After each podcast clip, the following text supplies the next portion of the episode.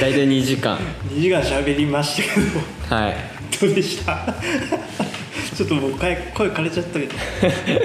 さっきまあ寄生獣ちょろっと話しましたけど、えこれが事実ではないと思ってういる、んうんそうっすね。前提として、でえっと人間の文字で、うん。えー描かれているものだからあるはずだから、はい。まあ、人が作ったのは間違いないですよね、うん。でってことはこれを作った意意図があるはずだな、うん。大体物語っていうのがそういうなんかこう人生の中においてこういうものが大切だよとか、うん。こういうのがあるよとか、えーなんかそういう知恵みたいなものを、えー物語形式にすることによって後世に伝達していくみたいな役割があると思ってて、だから、まあ、どこまでをこう目論んで作ったかどうかっていうのは分からないんですけど、えー、と作者はには、えー、と何か意図があると。うん。で最初の前提で言うと男性の方が上で女性の方が下みたいな、そうですね。とかあとは家族の血縁関係みたいなものの重要視だったりとか、理不尽なこと、うん。まあイコールこの理不尽なことっていうのは神っていう存在を表しているぐらいうん。何か理不尽な出来事が神の何かによって起こされているうん。みたいな。うんだから神が全知全能だから人間が幸せに生きていきますよみたいな。神のおかげで生きていきますよみたいなうん。ものじゃなくて、えっと、人の生きている中で起こるその理由のない何かみたいなもの自体を神として表現しているんだなみたいな、っうん。ていうのがあるなと、何かこう前提というかルールみたいなものを作れてそれが信用されるとだいぶそれを作った人が有利になるんだなっていう えーのを学んだ。うん。まあでもやっぱりそうだな。日本神話とかともやっぱ結構共通点はあるから、うん。何かしらやっぱりその血縁の正当性であったり、うん何かしらのこの民族であったり神であったり宗教をなんか吸収してったっていうのがあんな形でうん。こう表現されてたりとかするのかなっていうのは僕も読んですごい思ったんですよ。うん。あとそのなんだろうなあの最初の方に出てきた農業であったり、うん。えー羊であったり、うん。あとはそのあんまり出てこなかったのが鉄とかうん。青銅うん。でももうほんと最初ぐらいでしたよねまあでもなんかその時々によってその重要なものっていうのが結構変わってきてんのかなみたいな、うんあの民族の多さ穀物であったりとか、うん。途中に井戸を掘り当てまくるやつが出てきたりとか、うんうんなんかそういうのが結構その時代の変遷を象徴してるのかなみたいなちょっと感じましたけどね。そうですね。あとなんだろうな。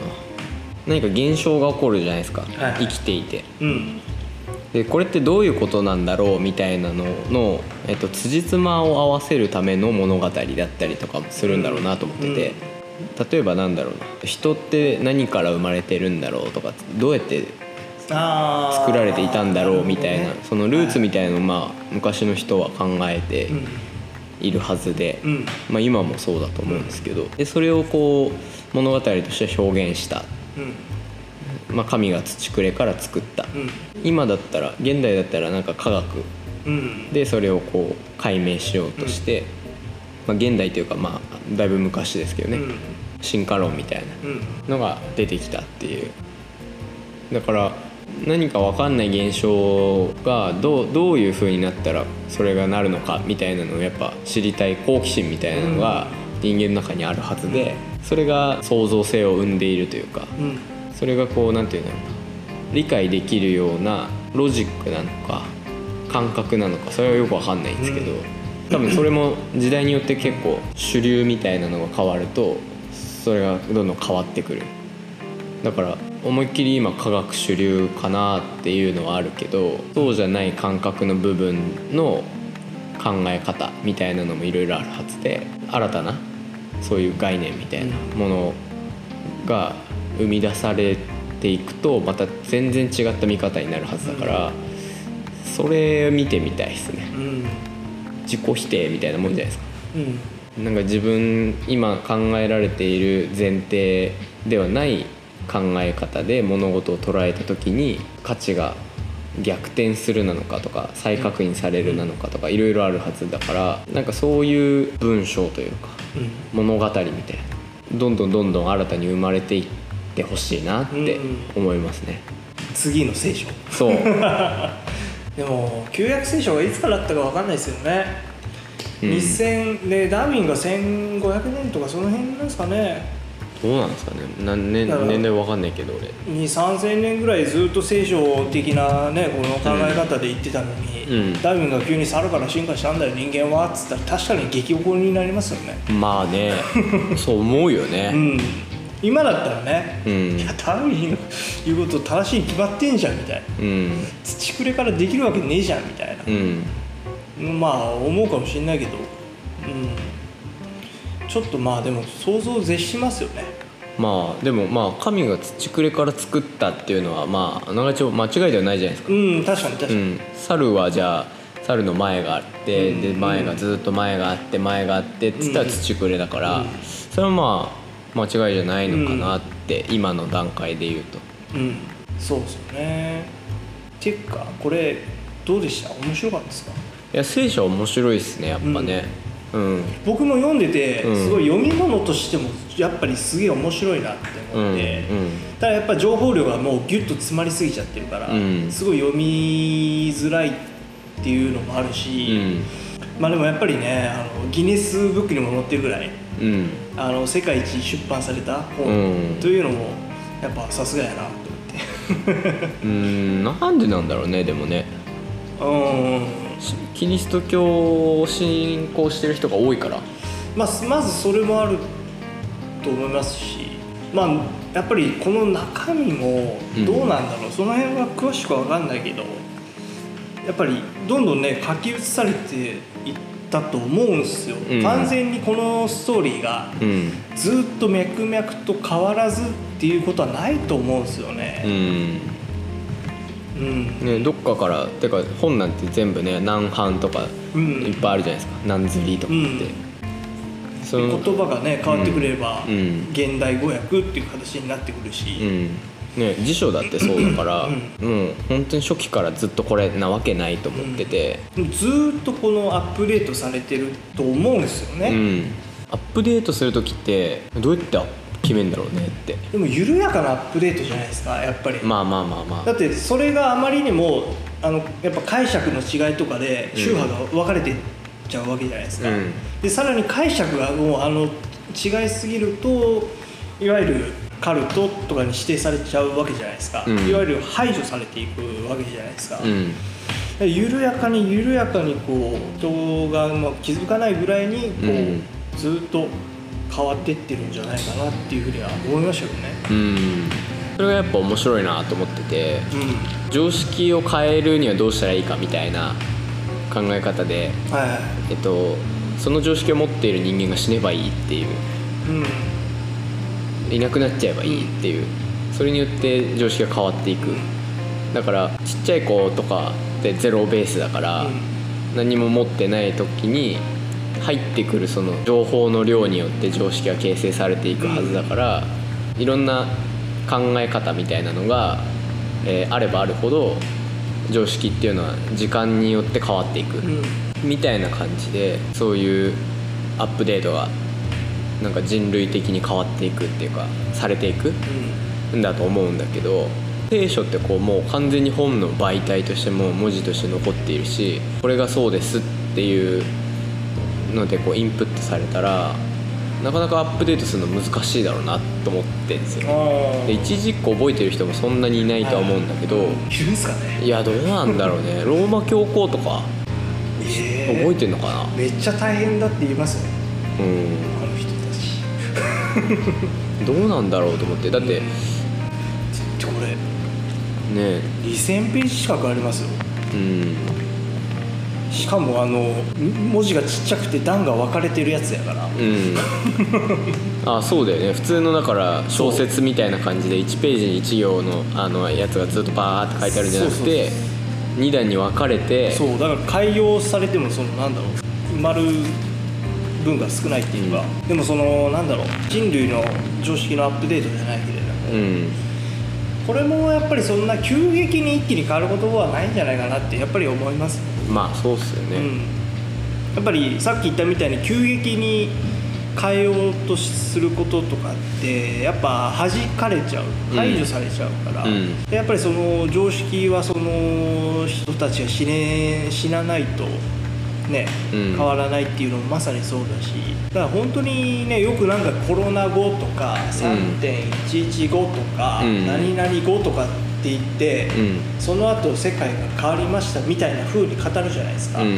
でもそれはちょっとあの正確ではないかなと思うんですよ。その前からもともと変わるための要素っていうのはすごいいっぱい出てきてて、それをきっかけになんかこう表出されてきやすくなるみたいな、うん。そんなもんだと思うんですよね、うんコロナ後っていうのも同じだと思うんですよ、うんそういうね技術とかがその前にもあったわけだし。そうですね。まあなんか価値が再確認されたとか、えっとその場に合うようになっただけというか主流が変わっただけ、うんだから今までなかったわけじゃなくて、うんうん。えー全然あったんだけど、えっとそれをいいねって思う人の数が、えっとそうじゃないものよりも少なかったっていうぐらい。だから聖書って絶対昔の聖書もどっかに残ってるはずじゃないですか。うんまあまあ年代によって、そうですねだから100年前の聖書とかだってずっとあるんだから。それなんか比べたいっすよね。うんああでも、うん。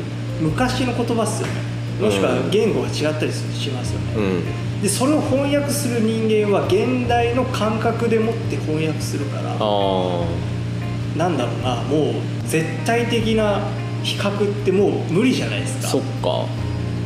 その当時の感覚の言葉でうん。確認というか読むっていうのはもはや無理じゃないですか、ああやっぱ無理か。なんか言語学者とかだったらなんかできんじゃないかなああどうなんやろな。でも相当なこう知識量と、うん。人間に可能なのっていう思うぐらいの知識量必要じゃないですか。必要だと思う。その当時の文化背景とかうん。生活体系を維持するというかそのインプットするというかその時代の人としてその文章を読むっていううん。能力が必要になるからあとはまあ霊媒師でも、その当時の生活様式としてとかをうん。知識で得るのも、もうものすごく限られたものしかないじゃないですか、うんうん。そう。だからもうね。まあそうね。100歳100再現はまあ無理だとは思うけど、限りなくなんか違う違うはずだとうん。いう仮説からそういうふうに見ていくとなんか違いはあるはずなんだよなって、でどっかの転換期でこの年代とこの年代って違くないってなったとしたらどっかでそれを変えたやつがいると思思うんですよ、僕は。いやでも何だったっけな。それってなんか僕ほんとすごいあやふやな知識なんですけど、うん。ローマ帝国時代にそのキリスト教を取り入れて、うん。それでなんか今の形に結構統治目的のうん。なんかものに変わったみたいなのはうん。なんかで聞いたんですようね、ん。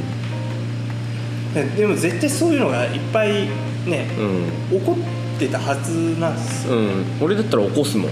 うん、そうですね。だってその方が有利だから、うん。ゲームルールを作れた方が有利なんで。うん。まあいわばもうなんかゲームマスターみたいなもんですもんね。そうそうそう。そうこれをこれを前提にして考えるんだったら、確かだってそうじゃんって。にうん。その世界はこういう風に作られてますよっていうのだったりとかその登場人物の考え方を進行するみたいなうん。のだとしたらじゃあこれがルールブックですよバイブルですよってうんいう風になるわけだからそれはそうだよねって変え意図的に変えることって全然あるよね。うん。変えたいしそれこそ自分が王様だったら他の民族、まあ、同じキリスト教を信仰しててうん。あ同じじゃないか。まあいいや。まあなんか信仰してこううん。なんかその国を乗っ取ったらなんかうん。自分の家系の正当性血統の正当性とかをなんか作り変えちゃえばうん。なんかもう全部支配できますみたいなうねん。そういう側面から見れるよねって、うん、そういううがった見方というか。いやでもなんだろうな。でもよく言われますよねそういうのは。まあね。古事記もそうだし、うん。日本、えー日本書紀も。うん。やっぱりなんかここら辺でなんか違う民族入ったよねとか。うん。まあでもそういう意味でもやっぱ面白いですよ聖書。うん。ただもうボリュームがえぐいそうね。あーえぐいな。これでだって撲殺できると思います。確かに。硬いもんこれ。確かにそうだな。あともう普通に重い。読んで 本が物理的に。物理的に重い。手首がもう内容も重いし情報量も重いしもううん物理的にも重いし、うん。30区